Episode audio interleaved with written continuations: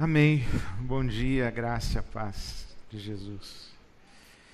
Nós vamos ler o Evangelho nesta manhã, a começar em Coríntios, o capítulo 12, a primeira carta de Paulo aos Coríntios, o capítulo 12. Primeira carta de Paulo aos Coríntios, o capítulo 12, que traz uma revelação extraordinária para nós a respeito da nossa fé, a respeito do nosso discipulado de Jesus, a respeito da nossa experiência espiritual. Pouquíssimas palavras do apóstolo Paulo, mas uma revelação extraordinária que desvenda muitos incômodos ou que esclarece muitas questões pendentes da nossa caminhada espiritual. Uma revelação extraordinária que carrega uma singularidade da nossa fé, coisas que que somente o evangelho traz. A espiritualidade cristã tem a sua singularidade. Essa tradição bíblica tem uma espiritualidade muito peculiar, e se você não entende, por exemplo, essa revelação, a sua experiência espiritual fica aquém.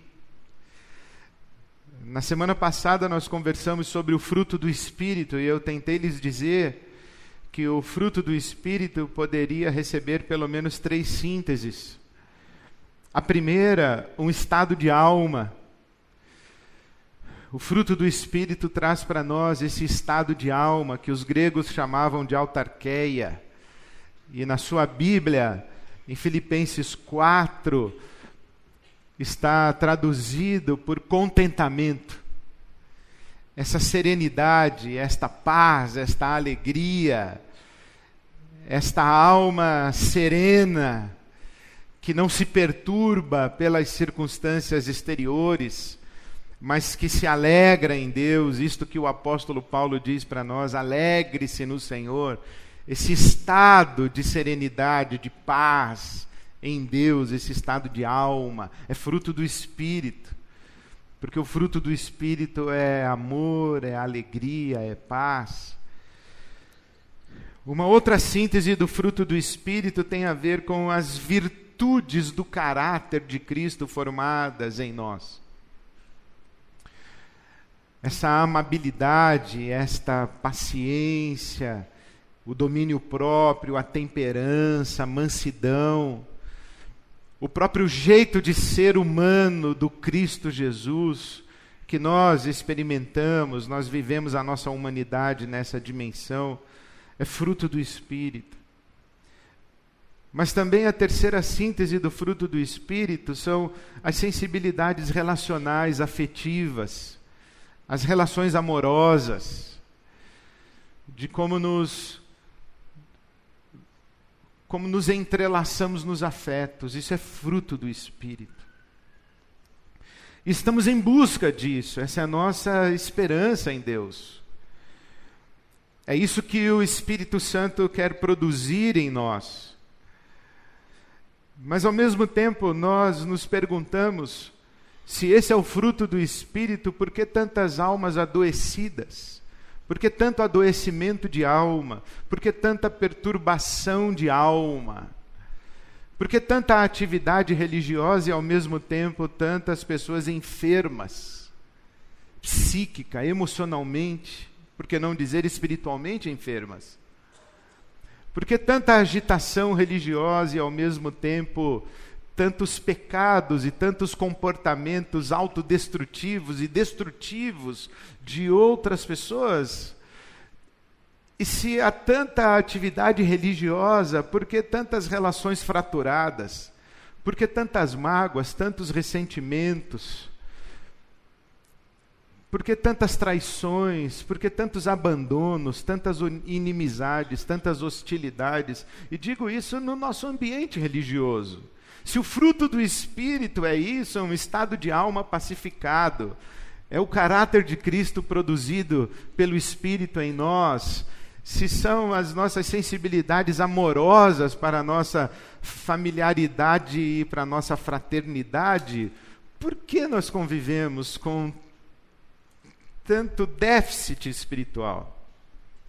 Uma das razões é que não entendemos a dinâmica da espiritualidade cristã, que o apóstolo Paulo vai revelar aqui nesse capítulo 12, que começamos a nossa leitura bíblica desta manhã, em Coríntios capítulo 12, essa revelação extraordinária, extraordinária.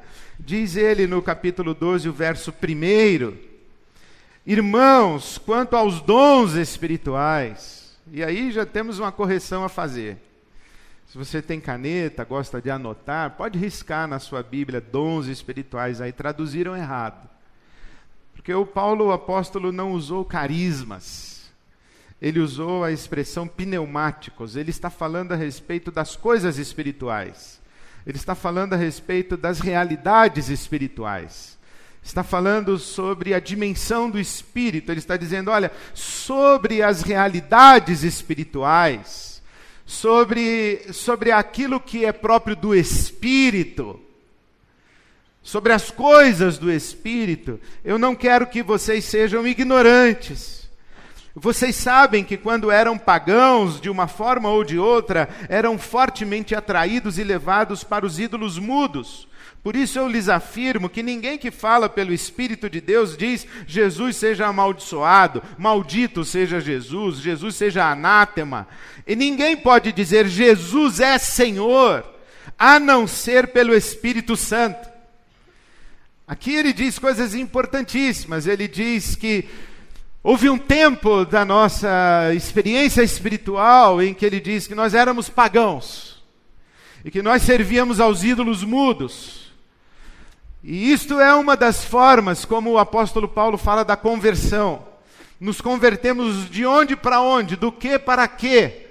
Ele escreve aos Tessalonicenses, capítulo 1, versículo 9, que nós nos convertemos dos ídolos ao único Deus vivo e verdadeiro. Então é isso que ele chama. Quando nós tínhamos outros deuses que não Jesus, quando nós tínhamos outros ídolos que não Jesus, ele fala, quando nós éramos pagãos, quando tínhamos outras divindades que adorávamos, que não Jesus, quando nós não conhecíamos Jesus, nós tínhamos uma experiência espiritual. Ele está falando da igreja de Corinto, mas bem se aplica para nós. Nós tínhamos uma experiência espiritual, mas agora a experiência é completamente diferente. Porque naquela época em que nós servíamos aos ídolos, nós éramos arrastados nós éramos levados à força pelos ídolos. Eles, eles nos, nos subjugavam. Eles subjugavam a nossa vontade, eles subjugavam a nossa consciência. Eles literalmente nos acorrentavam. Nós acabamos de orar que todos os grilhões sejam quebrados. É disso que Paulo está falando. De, de espíritos que nos, nos subjugam e nos levam a fazer aquilo que não queremos fazer, a agir como não queremos agir, a viver como não queremos viver. Nós estamos muito familiarizados com essa experiência espiritual na nossa cultura brasileira, quando ouvimos falar de pessoas que são arrebatadas por espíritos, tomadas por espíritos, possuídas por espíritos. Quando um espírito toma a consciência de uma outra pessoa e usa o corpo físico dessa pessoa, a mente dessa pessoa, subjuga a sua psique, subjuga a sua emocionalidade, gerando comportamentos, posturas, inclusive dando habilidades. A gente sabe desses fenômenos de espíritos que se valem do corpo de uma pessoa e agem nesse corpo. Como se um espírito viesse me arrebatasse, usasse as minhas mãos para pintar um quadro, usasse a minha mente para escrever uma carta para você. O Paulo está falando disso, que os espíritos levavam você, arrebatavam a sua consciência. Então ele diz: Mas isso é naquele tempo sob o Espírito Santo de Deus, ninguém é arrastado. O Espírito Santo de Deus não subjuga consciências, não suprime consciências, não subjuga vontades. Ele está dizendo que A nossa experiência espiritual não é uma experiência de êxtase, de arrebatamento, em que perdemos o juízo, em que somos arrebatados num, num êxtase e nós não sabemos o que está acontecendo. Nós não sabemos o que estamos fazendo, o que estamos falando, como estamos agindo. Ele está dizendo: não, o Espírito Santo não age dessa maneira. A experiência espiritual cristã é diferente da experiência espiritual das religiões esotéricas. Existe um, uma relação de inteligência, de entendimento, de esclarecimento nosso. E ele vai desenvolver esses capítulos 12, 13 e 14, falando com a igreja de Corinto, justamente por isso, porque as pessoas elas entravam em êxtase, eram arrebatadas. O fenômeno que está sendo normatizado pelo apóstolo Paulo em Coríntios, de 12 a 14, é o dom de línguas. Línguas estranhas, línguas angelicais. As pessoas falavam e não sabiam o que falavam. E ele diz: vocês não podem se contentar com esse tipo de experiência espiritual. Vocês precisam ter entendimento. Ele diz: Olha, eu falo em muitas línguas, mas eu prefiro falar cinco palavras que eu entenda do que dez mil palavras numa língua estática, numa língua que me arrebatou e que um espírito falou através de mim, eu não sei o que ele falou. Eu não quero que o meu entendimento fique infrutífero. E eu me lembro quando ainda era jovem pastor, e eu era pastor na Igreja Batista Memorial em Jundiaí, no início do meu ministério. E uma noite eu estava saindo depois de uma reunião de oração, e, e a saída ali, quase no último banco do nosso auditório, estava aquela senhora arrebatada, em êxtase, falando em línguas em voz alta. E eu fiquei impressionado com aquele fenômeno e, e parei para ver. Fiquei observando, fiquei assistindo. Aquela senhora falando. E quando ela recobrou a consciência, voltou a si, percebeu que estava sendo observada, oi pastor, eu comecei a conversar com ela e nunca me esqueci desse encontro, porque eu disse: o que a irmã orou, o que a irmã estava falando, a irmã entendeu o que falou, ela disse: não entendi nada, mas eu gosto disso. Falei, mas o que a irmã falou? Falou, não sei, foi o Espírito que falou. Falei, que Espírito? O Espírito Santo. Falei, mas o que ele disse? Eu não sei. Falei, como é que sabe que é o Espírito Santo? Você não sabe o que foi dito. E eu me lembro que naquela noite, a caminho de casa, eu ia caminhando para casa. Eu fui orando pela rua e dizendo assim: Senhor, eu não quero uma espiritualidade desse tipo. Eu não quero o arrebatamento e a supressão da minha consciência. Eu não quero falar o que eu não entendo. Eu não quero, eu não, eu não quero que algum espírito se apodere de mim e que eu não tenha consciência do que está acontecendo comigo. E passados muitos anos, eu me encontro na Ibabe. Nossa sede era ali na Praça Giacomo Zanella, nós chamávamos de boliche. E eu tinha voltado de viagem. E quando já estava no final da tarde, eu estava saindo para ir para casa entrou uma das, das irmãs que dirigia um grupo, e dirige até hoje um grupo de oração das mulheres, uma das irmãs intercessoras, ela entrou e falou assim: Onde vai? Pode voltar. Eu obedeci. Autoridade espiritual reconhecida, a gente acata. E aquela irmã sempre intercedeu por mim, me aconselhou, uma mãe espiritual na minha vida até hoje. E ela disse: Pode voltar, senta. Falei, Jesus, misericórdia, que vem por aí. Ela disse: O que está acontecendo? E eu respondi o que qualquer pessoa com bom senso responderia: Nada. Nada, não está acontecendo nada. O que, que você está achando que está acontecendo? Falei, nós estivemos aqui orando por você enquanto você estava viajando. Falei, é? E oraram o quê? Falou: Pois é, choramos, intercedemos por você, nós sabemos o espírito que está rondando a sua vida, Repreendemos em nome de Jesus e está na hora de você confessar o que está acontecendo. Naquele dia, eu aprendi muito sobre dons espirituais. E naquele dia, naquela tarde, eu entendo que Deus respondeu talvez a oração que eu fiz caminhando à noite, voltando para minha casa, dizendo: Eu não quero ter uma experiência de arrebatamento que eu não entenda. E Deus disse para mim que o Espírito Santo tem várias formas de se comunicar, ele tem várias linguagens. A linguagem racional, por palavras, de transmitir informação, é apenas uma delas. O Espírito Santo gera em nós impressões, sensações, discernimentos, convicções, disposições de, de desejos, vontades, inclinações percepções, sensibilidades espirituais, que não podem ser necessariamente traduzidas em palavras, mas que nós entendemos perfeitamente o que está acontecendo, nós entendemos perfeitamente o que Ele quer que a gente faça, nós entendemos perfeitamente do que Ele está nos corrigindo, nós entendemos perfeitamente o que Ele está nos dizendo. E eu agradeci a Deus aquela tarde que eu falei: Senhor Jesus, que bom!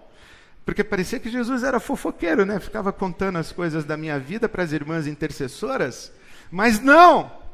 Eu entendi que Jesus inspirou intercessão por mim, cuidado por mim, disciplina na minha vida, exortação, advertência, aconselhamento, mas não revelou detalhes da minha vida. Não devassou a minha intimidade não revelou a minha privacidade, não me expôs, mas que o Espírito Santo falou com elas e falou comigo, falou. E elas entenderam e eu entendi.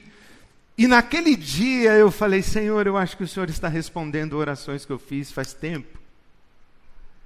Porque uma das grandes verdades da nossa experiência cristã é que a relação com o Espírito Santo de Deus é inteligente, é consciente, ela não é de êxtase, ela passa pelo entendimento, ela não é mágica, nossa experiência com o Espírito Santo de Deus não é num estalar de dedos, como se o Espírito Santo viesse aqui no momento do louvor, batesse no seu ombro e libertasse você de um cativeiro emocional, de um cativeiro relacional, de um hábito arraigado na sua vida. Ele bate no seu ombro e pronto. É como se você pudesse orar agora e falasse assim: Senhor, estou precisando emagrecer. Aí o Espírito Santo vem sobre você, toca no seu coração e põe em você um desejo profundo de salada e você vai embora e só quer salada agora. Você não precisa passar por um processo de reeducação alimentar, você não precisa passar por um processo de entendimento, de disciplina, de engajamento. É uma mágica. Quando nós oramos, que o Espírito Santo de Deus venha e traga libertação, que o Espírito Santo venha e traga para você perdão, Aí você se levanta e vai para uma pessoa e diz assim: Olha, eu quero te pedir perdão. Perdão do quê? Porque assim, ah, se eu te fiz alguma coisa, me perdoa. Como assim se eu te fiz alguma coisa? Você não sabe o que fez? Você não sabe o que falou? Você não sabe como me feriu, como me magoou, como você feriu a minha dignidade, como você machucou como você me desrespeitou, você não sabe, você está pedindo perdão do quê? Não, porque o Espírito Santo me tocou no culto que eu devia pedir perdão para você. Falou assim, então peça mais para ele, para ele, ele falar com você, para ele dar a você entendimento, porque se você não entendeu, você vai fazer de novo amanhã. Se você não entendeu, você vai reproduzir esse comportamento. Se você não entendeu, você não vai deflagrar processos de transformação na sua vida. Não é mágica. Não é supressão de consciência, ele não passa por cima do nosso entendimento. Pelo contrário, o que diz o apóstolo Paulo, Transformem-se ou deixem-se transformar pela renovação do seu entendimento, para que vocês experimentem a boa, perfeita e agradável vontade de Deus. Passa pelo entendimento. É isso que o apóstolo Paulo está falando. Vocês eram arrebatados, vocês entravam em êxtase, e os espíritos tomavam conta de vocês no tempo que vocês eram pagãos. Agora, quando o Espírito Santo age na vida de vocês, vocês não são mais arrastados. O Espírito Santo interpela, o Espírito Santo conversa, o Espírito Santo ilumina seu entendimento, o Espírito Santo convida e você tem que responder ao Espírito. É isso que Jesus fala: eis que estou à porta e bato. Se alguém ouvir a minha voz e abrir a porta, eu entro. Se não abrir a porta, eu não entro. Porque quem entra pela janela é o salteador. Eu não sou ladrão de almas, eu sou redentor de pessoas. O Espírito de Deus, ele quer relação conosco. E isso que o apóstolo Paulo está falando tem berço, tem origem. Não se esqueça que o apóstolo Paulo é um profundo conhecedor da tradição de Israel. Então eu disse que começaria em Coríntios 12, mas quero chamar você para uma das orações mais lindas que a Bíblia Sagrada registra. Oração de Davi. Uma das falas mais extraordinárias de um homem que tem uma consciência de Deus e uma relação com Deus. E eu me refiro ao Salmo 139. Palavras de Davi: Senhor, tu me sondas e me conheces. Sabes quando me sento e quando me levanto, de longe percebes os meus pensamentos. Sabes muito bem quando trabalho e quando descanso, todos os meus caminhos são bem conhecidos por ti. Antes mesmo que a palavra me chegue à língua, tu já a conheces inteiramente, Senhor. Tu me cercas por trás e por diante, e sobre mim pões a tua mão. Tal conhecimento é maravilhoso demais, está além do meu alcance, é tão elevado que não o posso atingir. Para onde poderia eu escapar do teu espírito? Para onde poderia fugir da tua presença? Se eu subir aos céus, lá estás. Se eu fizer a minha cama no Sheol, na sepultura, no mundo dos mortos, também lá estás. Se eu subir com as asas da alvorada e morar na extremidade do mar, mesmo ali, a tua mão direita me guiará e me sustentará. Mesmo que eu diga que as trevas me encobrirão e que a luz se tornará noite ao meu redor, verei que nem as trevas são escuras para ti. A noite brilhará como dia, pois para ti as trevas são luz. Tu criaste o íntimo do meu ser e me teceste, me entreteceste no ventre de minha mãe. Eu te louvo porque me fizeste de modo especial e admirável. Tuas obras são maravilhosas, digo isso com convicção. Meus ossos não estavam escondidos de ti quando em secreto fui formado e entretecido como nas profundezas da terra. Os teus olhos viram o meu embrião Todos os dias determinados para mim foram escritos no teu livro antes de qualquer deles existir. Como são preciosos para mim os teus pensamentos, ó Deus, como é grande a soma deles. Se eu os contasse, seriam mais do que os grãos de areia. Se terminasse de contá-los, eu ainda estaria contigo. Quem dera matasses os ímpios, ó Deus. Afastem-se de mim os assassinos. Porque falam de ti com maldade e vão e em vão rebelam-se contra ti? Acaso não odeio os que te odeiam, Senhor? E não detesto os que se revoltam contra ti? Tenho por eles ódio implacável, considero-os inimigos meus. Sonda-me, ó Deus, e conhece o meu coração. Prova-me e conhece as minhas inquietações. Vê se há em mim algum caminho mau e guia-me pelo caminho eterno. Vê se em minha conduta algo te ofende e dirige-me pelo caminho eterno. Que palavras extraordinárias. Eu leio esse salmo e ouço três chamados. O primeiro chamado que eu ouço é o chamado da solidão à relação amorosa. A gente se espanta com a imensidão do cosmos, do universo. Mas nós não estamos à deriva no cosmos. Nós não estamos à deriva na história. Nós não somos o fruto da bagagem genética dos nossos antepassados e, e da soma dos genes dos nossos pais. Nós não somos o fruto da nossa história aleatória do lugar onde nascemos, da família onde crescemos, das experiências que tivemos na vida. Todas essas coisas compõem o que somos hoje. Mas há algo mais que afeta quem somos, o que somos e como somos, que é a mão de Deus. Nós sabemos que as crianças, já no ventre de sua mãe, interagem.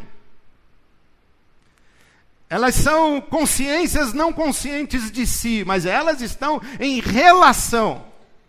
A criança no ventre de sua mãe conversa com a mãe.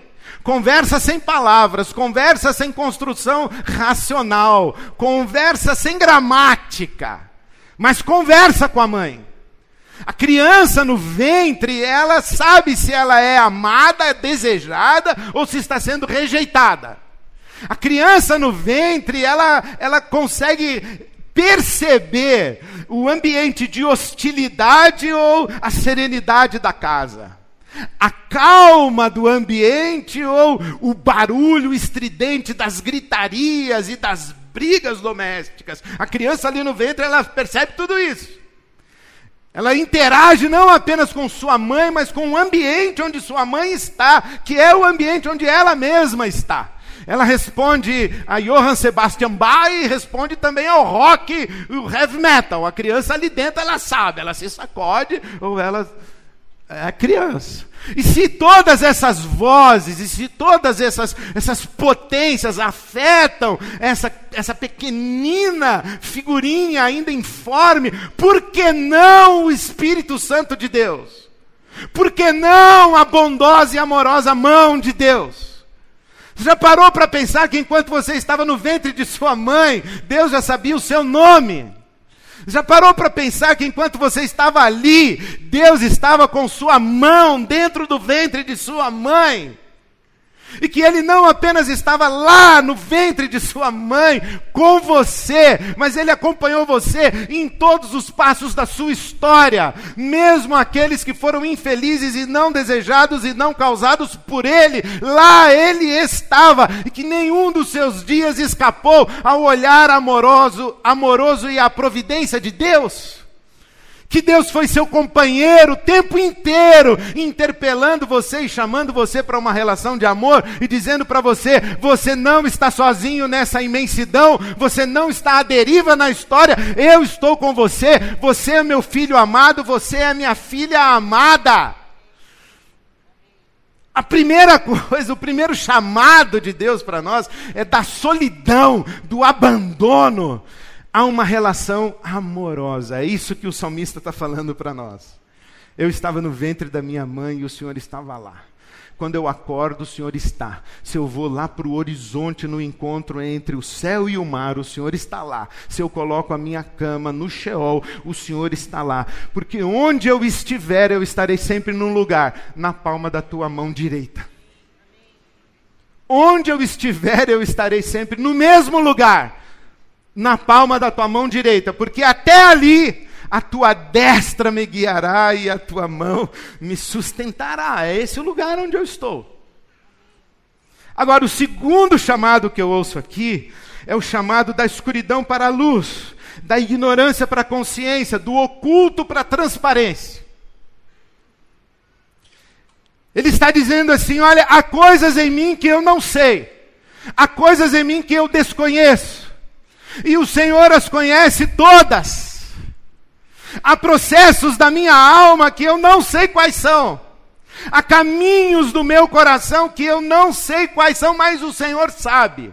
Há movimentos dentro de mim, há impulsos me levando para um lado e para o outro que eu desconheço. Que forças são essas que me fazem agir do jeito que eu ajo, que me fazem gostar do que eu gosto, temer o que eu temo? O, o Senhor conhece tudo isso.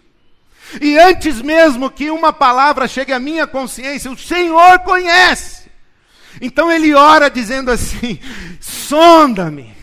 O Senhor que conhece todos os meus pensamentos, o Senhor que conhece todos os meus passos, o Senhor que conhece o meu coração, as minhas inquietações, o Senhor que conhece a profundidade da minha subjetividade, o Senhor que me sonda, revela para mim a respeito de mim, fala para mim quem eu sou, fala para mim como eu vim a ser o que sou, como eu vim a me tornar o que me tornei, traz para luz a verdade a respeito de mim mesmo. Sonda-me, vê se há em mim, dentro de mim, algum caminho mau e guia-me pelo caminho eterno. Revela para mim aquilo de mim que eu não sei de mim mesmo. Santo Agostinho diz que Deus é mais íntimo a mim do que eu a mim mesmo. Eu penso que me conheço, mas quem me conhece é o Senhor. Paulo apóstolo diz, escrevendo aos Coríntios no capítulo 4, eu não me importo de ser julgado por nenhum tribunal humano, e nem eu mesmo julgo a mim mesmo, porque quem me julga é o Senhor, porque somente Ele me conhece como eu sou. O salmista está dizendo: me tira do oculto e me leva para a transparência, me tira da ignorância e me leva para a consciência, me tira da escuridão e me leva para a luz. Mas tem uma terceira coisa, e isso foi o chamado que eu ouvi. Porque tem essa parte aqui do salmo que eu não gosto. Você já sabe qual é. Esse negócio aqui do odeio os outros, eu não gosto. Não é de Jesus isso aqui não, viu, pessoal? Porque Jesus falou que a gente tem que amar os nossos inimigos, a gente tem que abençoar os que nos perseguem, a gente tem que pagar o mal com o bem, a gente tem que virar outra face, a gente tem. É esse negócio de odeio os outros, não é, odiar não é de Deus. Tá ligado? Fechou? Ódio não vem de, não vem de Deus. Fruto do Espírito tem a ver com as nossas sensibilidades relacionais, amabilidade, benignidade, amorosidade. Fruto do Espírito não é ódio, odeio. Não, quem odeia é o diabo. O Espírito ama. Deus é amor. Falei, bom, mas esse cara, esse Davi, ele ainda não tinha ouvido Jesus de Nazaré. Ele está aqui uns mil anos antes. Ele não ouviu Jesus, nós já ouvimos. Então eu me perguntei o que, que essa palavra diz para mim. Por que, que ele ora desse jeito? Falei, ele ora desse jeito porque o mundo para ele é muito nítido e muito claro. Tem pessoas que estão sujeitas ao Espírito de Deus e pessoas que não estão sujeitas ao Espírito de Deus. E então eu ouço um chamado do destino para a responsabilidade. Eu tenho que escolher com quem eu ando, que tipo de conversa eu tenho, com quem eu falo, o que falo, com quem eu me associo, com quem eu pactuo, com quem eu comungo, quem senta à minha mesa como amigo quem senta à minha mesa como irmão e quem senta à minha mesa como campo missionário? Quem senta à minha mesa como fraterno, como fraterna? Quem senta à minha mesa na comunhão, porque estamos diante do Cristo e submissos ao Cristo? E quem senta à minha mesa como agente do mal, que eu devo amar apesar de sua maldade? Então eu, eu sou chamado por Deus do, do destino do meu mundo, a responsabilidade. Viver é escolher, viver é decidir, viver é responder. E nós temos que responder a Deus. Por isso que eu comecei dizendo, e aqui eu quero chegar onde eu queria chegar. Por isso que eu comecei dizendo que a nossa espiritualidade não é a do arrebatamento, do êxtase, da mágica, do esoterismo, da supressão da nossa vontade, da subjugação da nossa vontade, da eliminação do nosso entendimento, da nossa mente da nossa consciência, porque Deus, Deus é um Pai amoroso que está desde sempre nos chamando a uma relação com Ele. E Deus está querendo nos conduzir à luz está querendo nos transformar, mudando o nosso entendimento, nos dando esclarecimento.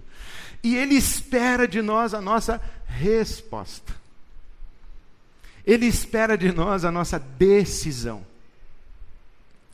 Por isso é que eu ouvi de Deus isso, quando eu perguntei, Senhor, se o fruto do teu espírito é amor, paz, alegria, bondade, benignidade, paciência, fidelidade, mansidão e domínio próprio. Por que essa confusão, Senhor? Uma das respostas que eu ouvi de Deus foi: é porque todo mundo está esperando a mágica. Mas eu não me relaciono fazendo mágicas.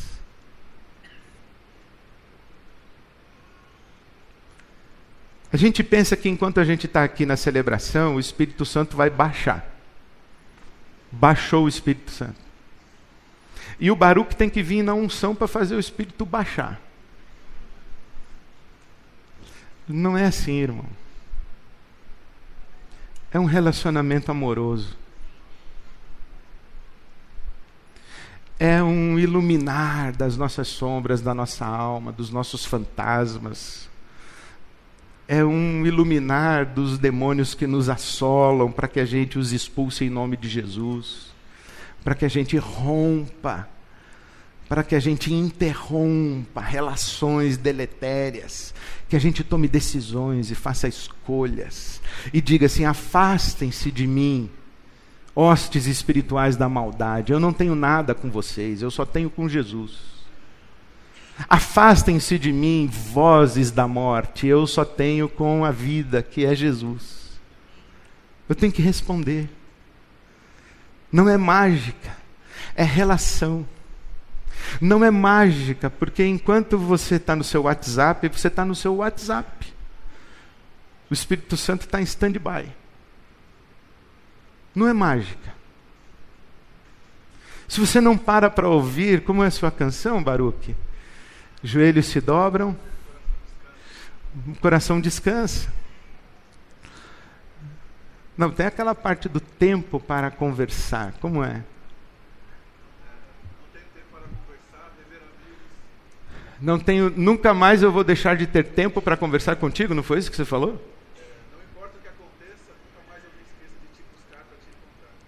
Não importa o que aconteça, nunca mais eu me esqueça de te buscar para te encontrar e conversar. Tem conversa. Tem o chamado para a relação amorosa.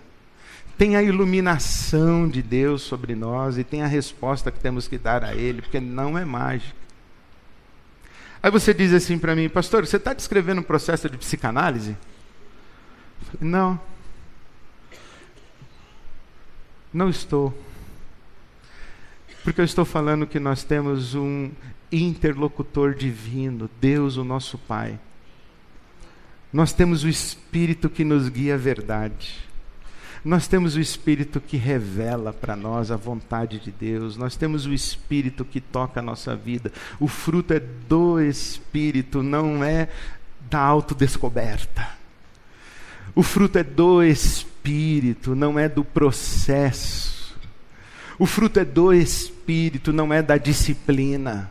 O fruto é do Espírito, eu estou falando do Espírito, mas sim, eu estou falando que se você não prestar atenção na sua interioridade, se você não conversar com Deus a respeito de você mesmo, e ficar esperando acontecer uma mágica, você vai viver o frenesi da atividade religiosa, mas vai experimentar pouca transformação na sua vida.